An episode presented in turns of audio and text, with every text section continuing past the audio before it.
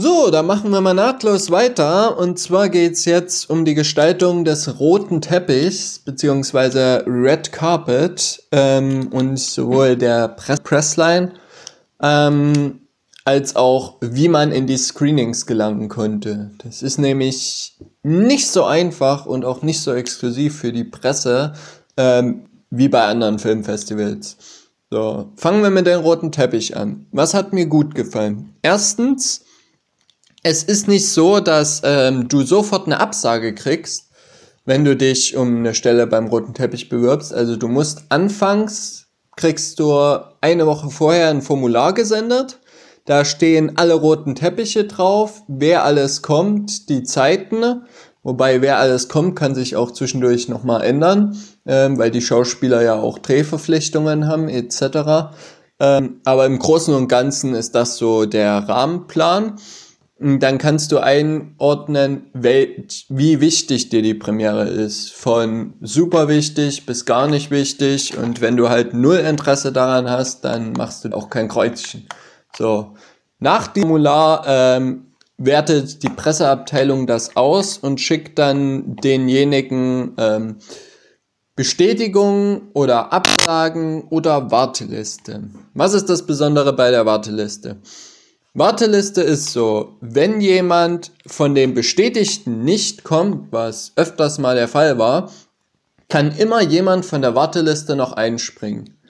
Ursprünglich war es gedacht, dass derjenige angerufen wird, da ich, wie gesagt, aus Deutschland komme und daher eine deutsche Handynummer habe, ähm, war das nicht möglich, beziehungsweise ich musste dann auch zum Beginn der Pressline musste schon erscheinen und musste halt warten, ob ein Platz am roten Teppich frei wird, weil die roten Teppichs dort ähm, sind nicht so, wie wir sie aus ähm, Deutschland und äh, London und so kennen oder auch aus Sundance. Die sind halt nicht sehr groß. Die sind auch nicht wirklich lang. So und aber dafür, dass sie halt nicht so groß und lang sind, hat halt die Organisation super geklappt, so dass eigentlich meistens jeder ähm, alle Statements gekriegt hat, die er wollte. Dazu gesagt, das gibt's zum Beispiel in Deutschland nicht. Es gibt das weder mit den Wartelisten noch, ähm, dass die Presseleute wirklich bemüht sind, dass jeder der Stars ein Statement zu dem abgibt, der da bei der Pressline akkreditiert ist. Das gibt's in Deutschland nicht und das habe ich so auch nirgendwo anders gesehen. So meistens ist es so, ja, rutscht mal zusammen, der hat nur noch Zeit für zwei Fragen und danach muss der auch schon rein. So. Oder wie bei Sundance, so, ja, sorry Leute, ähm, er hat leider keine Zeit mehr, er hat zu viel mit ATP gequatscht oder mit anderen großen Medien. Ihr geht halt leer aus, was Jake Gyllenhaal und Velvet Buzzsaw betrifft. So. Bei diesen Premieren war es da tatsächlich der Fall, dass ich meistens alle Stars gekriegt habe. Und das ist die Seltenheit. Das heißt, ich konnte sprechen mit Neil Gaiman, ich konnte sprechen mit David Tennant, mit Michael Sheen.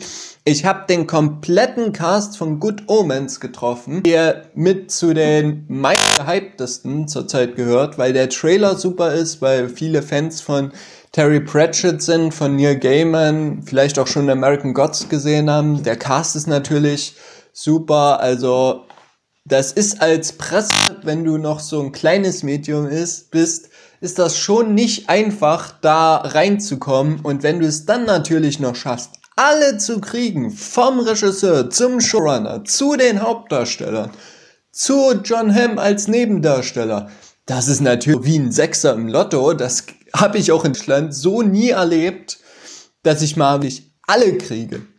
Und das ist ja nicht nur einmal passiert, sondern das ist eigentlich fast immer passiert. Auch zum Beispiel einer der meist erwarteten Filme auf dem South by Southwest war das Regiedebüt von Olivia Wilde, ähm, Booksmart, und die hatte, weiß Gott, nicht viel Zeit, weil sie halt mit Variety und Co. noch im Gespräch war.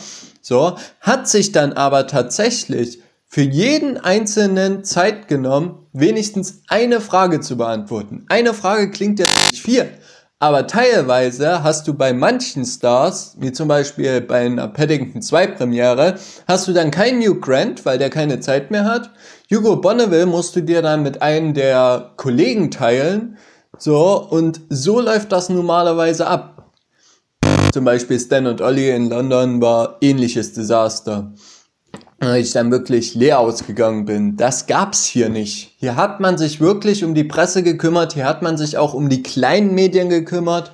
Es ist auch egal, wie groß oder klein du bist, die Pressekollegen sind immer nett, immer freundlich zu dir. Ich habe teilweise mit Leuten von der Variety geredet, vom Collider, also richtig großen Medien. Und die haben mich als einer der ihren akzeptiert. Was so in Deutschland überhaupt nicht der Fall ist, weil der, die Schere zwischen kleinen Medien und großen Medien ist so groß, das übertrifft teilweise deine kühnsten Erwartungen. Und gerade wenn du da so ein Online-Medium bist und noch dazu ein Online-Blog, oder Online-Website, nicht Online-Blog, Online-Website, ähm, dann hast du da wenig Chancen, so mit denen wirklich gut ins Gespräch zu kommen, dass die dich auch ernst nehmen. Das war in South by Southwest nicht der Fall. Ich habe auch mit großen Medien geredet, ich habe mich auch super mit denen verstanden. Wir haben teilweise sehr coole Gespräche geführt. Also auch das hat geklappt. Es ist teilweise mit denen essen gegangen, du hast dich super gut unterhalten. Ihr habt euch auch am Teppich geholfen, zum Beispiel, wenn jemand ähm, Zeit hatte und ihm auch eigentlich als großes Medium mehr Fragen stellen konnte, hat er dann trotzdem zurückgewichen, ähm, um einem kleineren Medium zu ermöglichen, wenigstens ein, zwei Fragen zu stellen, dem Talent. Und das habe ich so noch nie erlebt. Normalerweise ist immer so, dass möglichst ähm, jeder sich um sich kümmert, ähm, ein Egoismus am Teppich herrscht. So, das war hier nicht der Fall. Das war gemeinschaftlich, das war kameradschaftlich. So, zum Beispiel am Anfang hätte ich nie gedacht, dass ich Tiger Waititi kriege. Bloß einer der Pressekollegen, eines der Medien, ähm, hat halt gesagt, so, ich stelle nur eine Frage, damit ich ja zum Beispiel auch Ihnen noch eine Frage stellen kann. Und das war tatsächlich der Fall. Und dafür bin ich den sowas von dankbar, den Kollegen von Sneak TV, weil das nicht die Selbstverständlichkeit ist. Und das muss ich sagen, das hat mir wunderbar gefallen. Allgemein auch die Organisation. Wenn du einen Platz am Teppich hattest, dann war der Platz für dich reserviert, dann war der abgeklebt, dann musstest du dich nicht zwischen deine großen Kollegen zwängen, so, wo du ohnehin keine Chance hast, weil du da untergehst als kleines Medium. Und du hattest wirklich deinen Bereich, es war abgeklebt, es war gesagt so, ja, du hast Kamera, deswegen stehst du da. Und selbst wenn du ganz hinten standest, du konntest dir immer sicher sein, dass du alle bekommst. Das habe ich so nie erlebt. Das war für mich völlig neu. Deswegen ist South by Southwest die wahrscheinlich beste Erfahrung, die ich was Teppich betrifft, was Screenings betrifft, bekommen habe. Zu den Screenings. Dieses Mal gab es keine Pressevorführung, sondern normalerweise, selbst mit einem Pressepass, müsstest du dich in die Schlange stellen. So.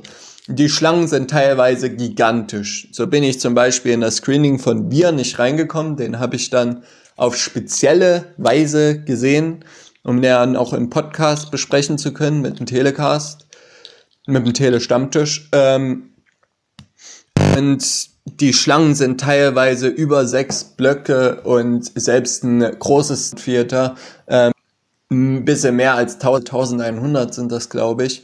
Ähm, und wenn da so eine Schlange ist mit 2000, 3000 Leuten, die schaffen sie gar nicht alle unterzubringen. Deswegen gibt's dann auch so einen Counter, der immer zählt. So. Das Gute ist, wenn du am Teppich die Berichterstattung machst, dann ist dir hundertprozentig garantiert, dass du den Film dann auch im Screening sehen kannst. Und gerade das finde ich besonders, weil dieses Publikum ist ungelogen das beste Publikum, was ich weltweit jemals erlebt habe. Die fiebern mit, die feiern mit. Du hast eine Energie in dem Raum, das ist einfach nur Wahnsinn.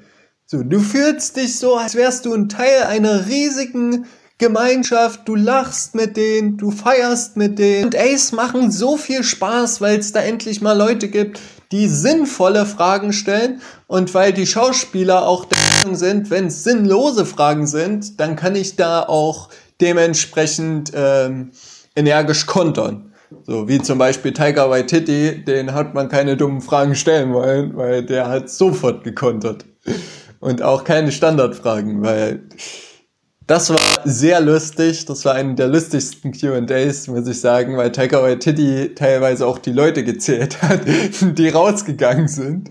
So immer so 30 weniger, 10 weniger. Das war einfach nur lustig.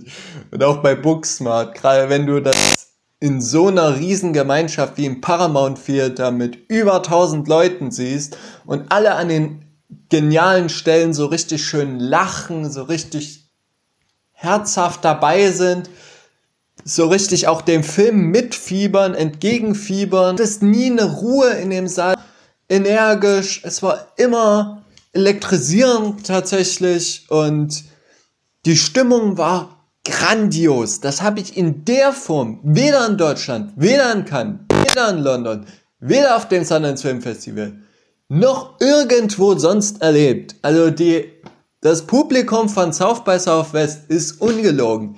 Das beste, geilste Publikum, was es jemals gibt. Das ist wirklich wahr. Also, wenn jemand unbedingt sagt, ich will einen großen Film auf dem South by Southwest vermarkten, der macht das goldrichtig.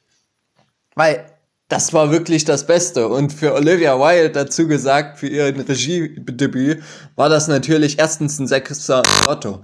Weil erstens ist das Publikum voll und ganz mit dabei, den ganzen Film über, ähm, und ist dann auch interessiert, richtig Fragen zu stellen. Da gibt's keinen, der pl wo plötzlich sagt, so Fragen und der ganze Saal schweigt, wie ich das manchmal erlebe, sondern will wirklich jeder auch eine Frage stellen.